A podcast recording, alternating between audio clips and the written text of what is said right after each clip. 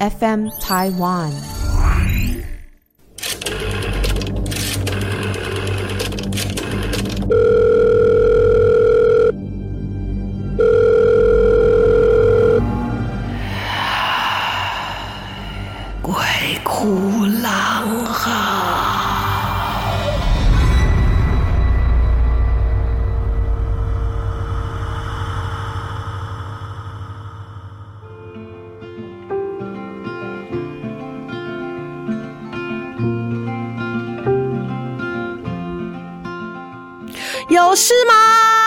有事就来这里听。有事吗？欢迎大家来到鬼哭狼嚎有事吗单元。我是郎祖筠。我曾经参加一个晚会啊，那好像是我们的经济部呃，这个有一个一个晚会啊，就是在国外，在台商哈，台商的一个一个晚会。那当然很多的这个台商刚好就回来。那那一页呢，就在讲说，呃，第一个呢是非常的赞赏啊，台商在呃很艰困的这一个很多的环境跟条件之下呢，创造了很多的很好的成绩啊，然后。然后互相有一些交流啊，毕竟大家如果都在外面的话呢，那彼此认识会有一些不小的助力。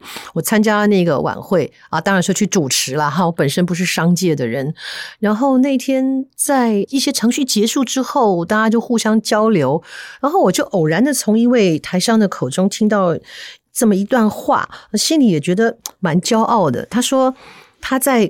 国外做生意啊，不只是在对岸，还有亚洲的其他的地方啊，他设厂啊什么的。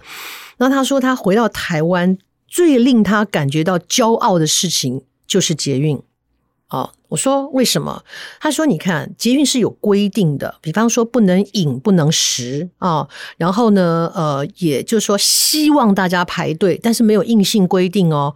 然后你看，还有这个电梯上上下下啊、等等的很多的这一些不同的，看到大家不同的大众的状态。”他说他非常感动，就是大家真的都遵守在捷运上不吃不喝啊，然后呢非常规矩的，就是非常大家都好像是觉得这是理所当然的啊，也就是理所当然的排队啊，上手扶梯下手扶梯啊，在捷运的这个车厢的外面的门口排队啊，先下车后上车，然后礼让等等的情形。然后他就看到我们的这个捷运的车厢是非常干净的，然后甚至捷运站里面也非常的干净，大家都是有秩序的。哦，然后再进行这件事情。虽然每天可能上下班会有尖峰时间，人会很挤啊，但是他看到的就是这样。然后他说，一个身在国外的人跟其他的地方比较起来，他真的觉得就是一个骄傲。他看到的是国民的素质，看到的是大家的礼貌。然后其实我一直都在台湾啊居多。然后我听他这么讲的时候，突然想到，哎，这就是我们生活周遭的一个样貌哦。平常生活都会接近的，就因为他。太习惯了，反而没有真正的去注意到。就经过他这么一讲，我也突然觉得好骄傲。就如同我自己在有时候真的会很感动哈。就是我出国回来，就在机场，因为没车，所以我们就叫了一个带司机的车载我们回去哈。然后在等车的时候，我们就在一边的这个休息的椅子上，行李放在脚前面，然后背包等等，因为真的很累。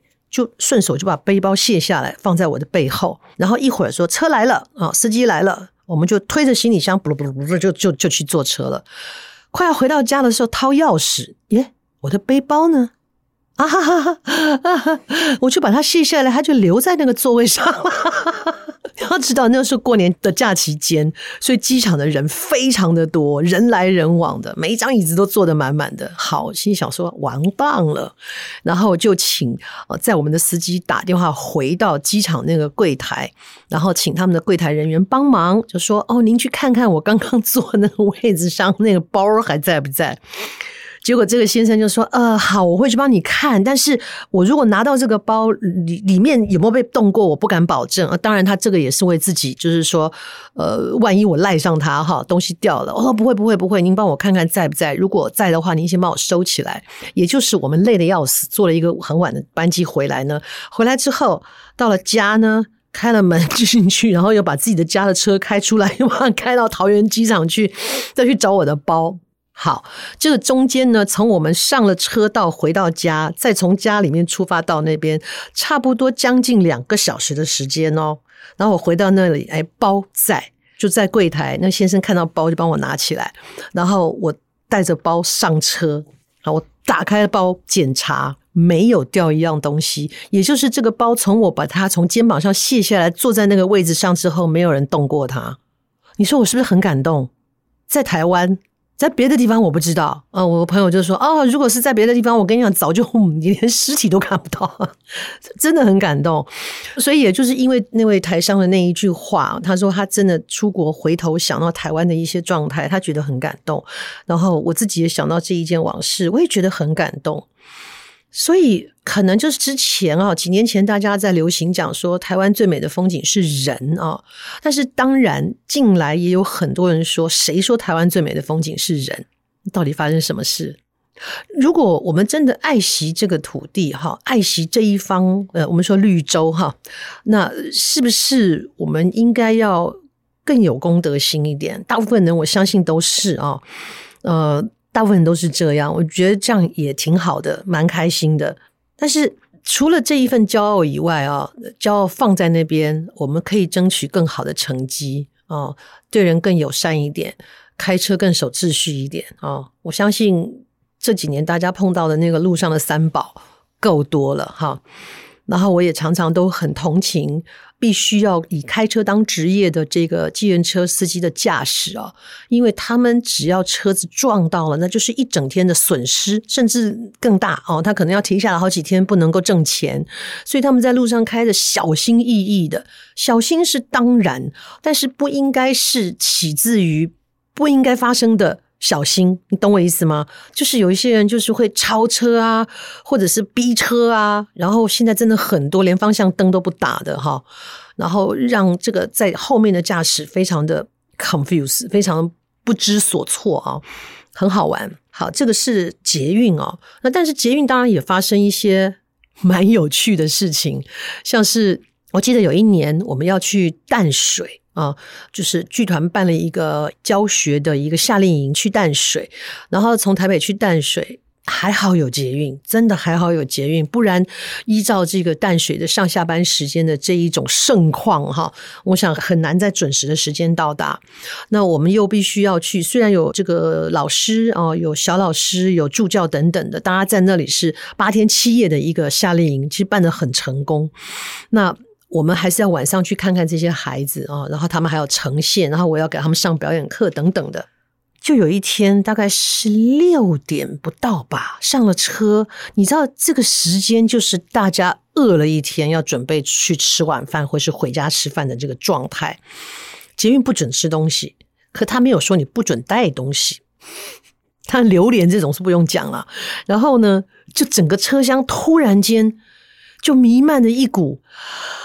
卤味的香气，而且是加热卤味。我的天呐，你知道吗？这个卤味的味道一到车上之后，我感觉我们那一节车厢的人，大家都有一些心神不宁，因为都被那个香味把肚子里的馋虫都勾出来了，所以大家变得很不安。你知道群体的那一种精神的时候，是是全部人会被影响。我就看到车上的人开始不安，然后当然我们也是。我们就在那个车上开始东张西望，在找谁是谁是谁，这个这个这个这个这个这个这个引发大家犯罪的这个香气到底是从哪里来？找不到啊！结果后来有一个人下了车之后，然后我我我毕竟我是团长嘛，然后呢，这个我们的剧团经理什么说，郎姐你坐你坐，我说啊，那你们的包都给我，所以我就成了一个我就成了一个货架，我就抱着他们手上抱着的东西坐在那个位置上面，然后就觉得那个香味。离我好近，我现在讲的还在吞口水，真的好香啊！然后我就忍不住抬头，我就说：“你也有闻到吧？”那经理说：“嗯，好，好香啊！”对，饿死了，到底在哪里？我说：“我刚刚已经找了半天了。” 就在这个时候，突然在某一站停车。你知道，我们从台北一路坐到淡水很久诶，中间都被那个香味折磨到，我都不知道会不会有人提早下车去吃东西了。就在有一站的时候，有一个人要下车，一个女士要下车，她大概离我的座位隔我两三个人吧，她就站起来了，然后就往那个旁边就是要下车口的地方啊。然后因为她转过来，我就看到她的侧面。就是她带着两包卤味。卤味里面还插着筷子，然后呢，因为大家都在议论纷纷，大家都听到很多洗洗手说，怎么那么香啊？哪里呀？在哪里？谁呀？谁呀？他是用外套盖着他的那个卤味，可是他站起来的时候，侧面就看到，我就看到他准备下车，我就跟我的经理用眼睛示意，嗯嗯嗯，就往右边那边，结果我的经理也看到，我们两个就有一种这么久以来找到答案的恍然大悟啊啊！他要下车了。啊！但是那个香味在车厢始终散不了，真的太好玩了。然后人在饿肚子或是极度的一个状态的时候，真的会出现一些奇怪的反应哦。这个让我联想到，我那个时候还没有台北捷运的时候，我念大学，然后我家里到那个时候北艺大的前身国立艺术学院要换车啊，你可以选择在松山换车，或者是到台北去换车。那天要回家，然后。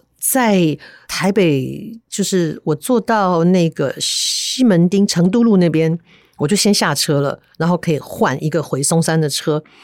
一下车，你知道，有的时候真的会觉得哈，那些面包店是故意的，他们都大概下午四五点的会出炉，会出炉一波新的面包、蛋糕什么的。然后那个时候就是下课、下班的时间，然后那个香味也是，哎呦我的天哪！你一定有这种经验对吧？就是。下午四五点的时候，很可恶，那个面包店，嗯哼，那个奶油香，那个蒜香，哦，那个葱香，什么都有。然后我也是饿得要命，想说啊，先吃两个面包抵一抵吧。就买了两个面包，买了一个奶酥啊，买了一个我忘了，也就是类似菠萝面包那样子的，我就拿在手上。那以前的公车上可以吃东西的，所以哎，刚好也有位置，然后就坐上车，坐在车窗旁边啊，就真的是迫不及待就拆了一个袋子，然后就开始另外一个拿在手上，然后就开始吃啊，又是热的，又是饿的，你知道那香到哦。突然间，坐在我前座的一位先生，他就。站起来，转身就等于他跪在那个位置上面，然后转身面对着我。我当时有吓一跳，还来不及反应的时候，他手就伸出来要去抢我手上拿着那个另外的那一个面包。我被他这一个行径吓了一大跳，抓着面包人整个往后一躺，贴在我的那个椅背上，然后就忍不住问他：“嘴巴还有面包？你要干什么？”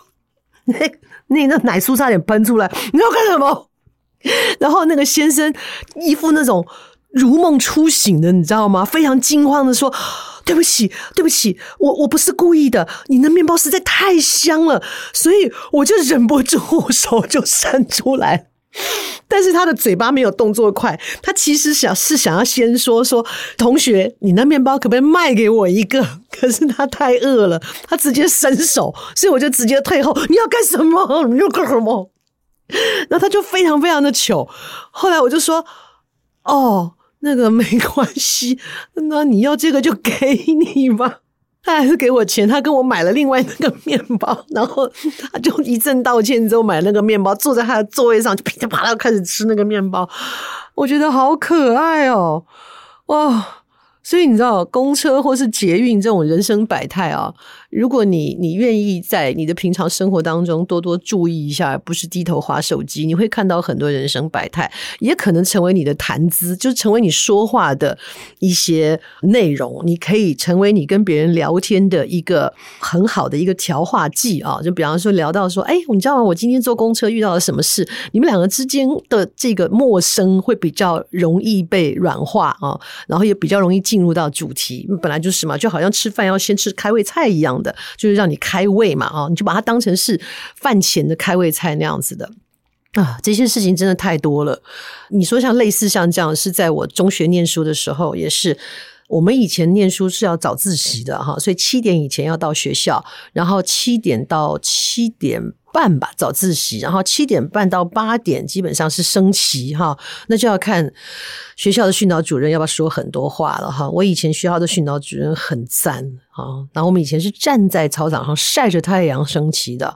那训导主任呢，就嗯，你知道苦口婆心啊，然后呢，就是啊，这个哎，会说很多，但是你有时候会听到会有一线希望。比方他就说：“各位同学，主任今天只有一点要跟大家交代，好像一点很快啊，升完旗就可以回教室，不用晒了。他讲完那一点以后，他就会说：“好的，那么我再加强一点，布拉布拉布拉布拉。”说完，我再附加一点，，bra bra bra bra，。我再强调一点，，bra bra bra bra，。我再说明一点，然后我们还是牢牢的站了一个小时。哇，真的是！后来就听到他说：“我只有一点要交代的时候，我们就知道事情严重了哈。”他会有各种的附加、强调、说明哈。很好玩，然后那时候呃，我们早自习，然后升旗，常常第一节课就要小考，甚至有的时候在早自习的时候，老师就要小考。你看我们以前的功课有多重啊！而且我们以前考大学联考的那个百分比是百分之十六，一百个里面只少十六个。我想现在一百个找两百个，好多大学都关门了。唉，我们的教育到底出了什么问题？哈，这个以后再讨论。啊，所以我们在公车上面，只要找到位置，甚至没有位置的时候，我们在那里就打开课本，开始背书，开始想说，等一下小考要考什么啊？就有这么一次，就是刚好坐在公车。以前的公车的位置是这样，司机的后面有的时候是一个位置或两个位置，两个人，然后他两个人之后后面全部都是一个的位置，所以那里会形成一个有一个空间，就两个位置到一个位置那边就有一个直角，会有个那个地方可以站一个人。就这样，我们就坐在第一排啊，坐在靠外面，然后就在那边背国文，然后就有你根本完全没有理解，旁边都是学生嘛。我们那条线好多学校，然后这边背背背背背背背到翻页的时候，就在后面那个角落，那个角角在我的正后方哈。翻翻页的时候，后面一个男生学校，不是我们学校，因为我是女校，男生学校那个男生突然间就用那个刚刚变声的声音说：“哎，同学，等一下，我还没背完，你先不要翻。”眼睛可真好啊！我坐着，他站着呢啊！然后我也不知道到底要不要翻，是要帮他还是要救自己。我抬头看了他一眼，他就等我背一下，真的很可爱哦。那关于这个捷运哦，还有一件巧到不行，真的，我跟你讲，人生的运气这件事情哦，你真的碰到的时候，你没有办法想象它有这么巧。我的经纪人。有一次上捷运，那是差不多倒数最后一班车啊，我是不知道几点。有个小姐呢，就是啊，匆匆忙忙跑过来车门，她就要上车了。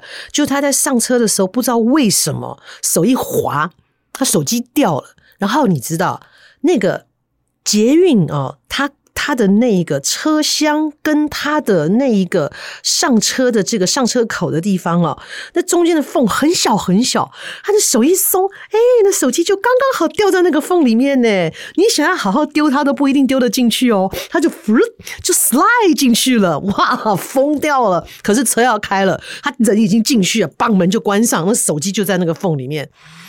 他就在那边啊啊！本来大家在车上很安静的，就突然间他就啊，我的手机，我的手机，就把大家吓了一跳，然后都快哭了，然后也也没办法下车啊。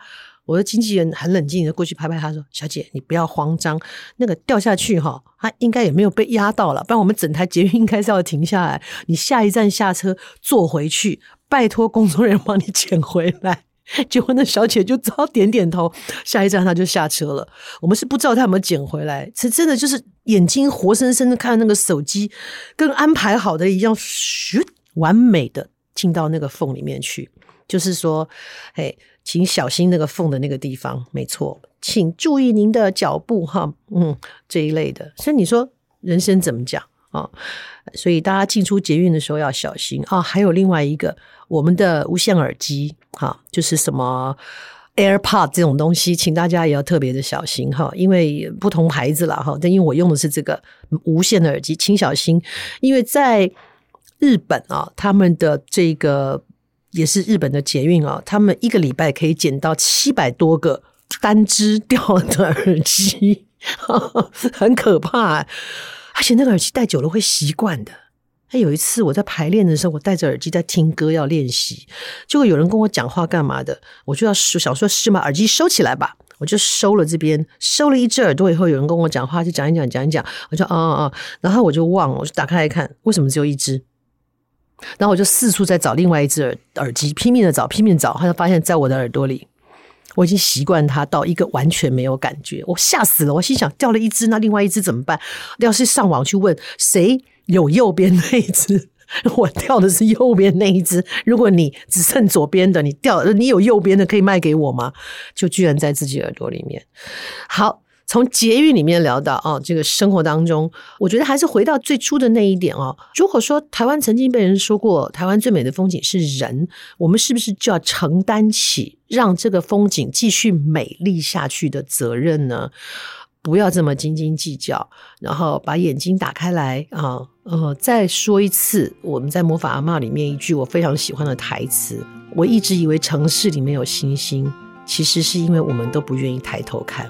因为我们都在看手机，都没有看到星星，没有看到人情世故，没有看到人间美好。我们一起继续的，让这个最美的风景由我们该承担的，让它保持更美。有事吗？今天跟大家分享哦，从捷运开始想想我们该做些什么，从捷运开始想想我们可以让自己更开阔。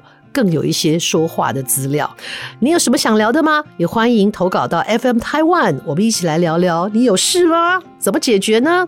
啊，怎么让自己开心呢？也请大家来给我们评分，Apple Podcast 上面给我们评分，我会非常高兴哦。那我们下次再看看，你有事吗？